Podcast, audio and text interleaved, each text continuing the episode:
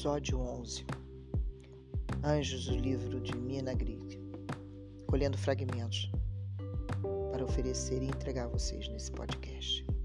Um pouco de história. Rudolf Steiner e sua visão do mundo dos anjos. Steiner nasceu em 1861 na região de língua alemã da Tchecoslováquia, então parte do Império Austro-Húngaro. E desde os oito anos de idade entendeu que podia ver de maneira clara e evidente, inclusive outros mundos e outras criaturas que outras pessoas não viam. Não falou a ninguém dessas conversas até alcançar os 40 anos, daí até sua morte em 1915. Ensinou e escreveu copiosamente sobre o que vira e entendera.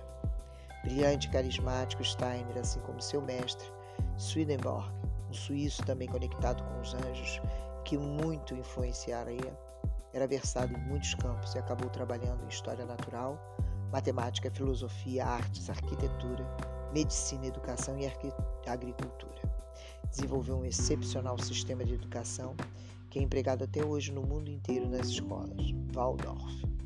Ensinou na sociedade teosófica e rompeu com ela quando Anne Besant decidiu que o jovem indiano Krishnamurti era o Salvador reencarnado. Steiner voltou sua própria escola de pensamento chamada antroposofia. Steiner buscava com os alquimistas medievais desenvolver um modelo consciente e criterioso de mundo espiritual. Considerava seu trabalho o de uma cientista e achava que estava no, no início de uma nova era, quando os mistérios não deviam ser mantidos nas mãos dos sacerdotes das sociedades secretas, mas ser reconhecido por qualquer um. Steiner descreveu sua própria hierarquia de anjos, diferente de Dionísio e de Aquino, e tirada de fontes gregas clássicas, bem como judaicas. E só para fazê-los mais complicado, seus anjos estão ligados a mundos cósmicos remotos.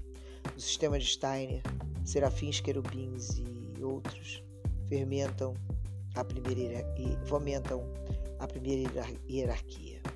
Os serafins recebem as ideias e alvos do sistema cósmico da Trindade.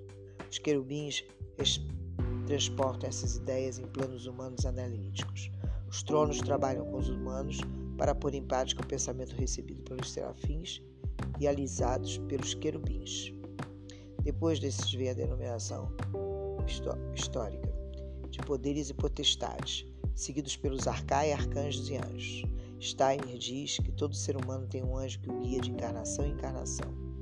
Dizia que o anjo pode revelar as encarnações passadas.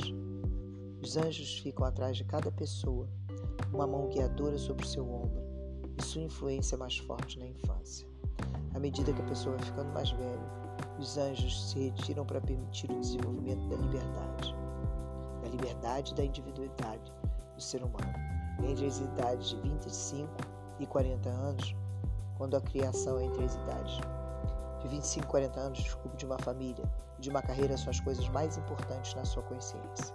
Mais tarde, na meia-idade, o ser angélico retorna para junto da pessoa, pois novamente ele se volta para a dimensão espiritual. Segundo Steiner, os anjos são espíritos da água, regem uma esfera que vai da terra até a lua. Os arcanjos são espíritos de fogo, interessados não em um indivíduo, mas na evolução da alma da, da raça, das almas do poder, que regem o relacionamento entre os seres humanos individuais e tudo, todo um povo e uma raça.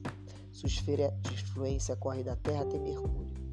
E levando-se mais alto, nessa última tríade, encontramos os Arcai, ou espíritos de personalidade, que regem os relacionamentos de toda espécie humana da Terra. Esses anjos vivem em ondas do tempo, mudam os seus corpos espirituais e reagem até a Vênus. Steiner confraternizava com os espíritos da natureza.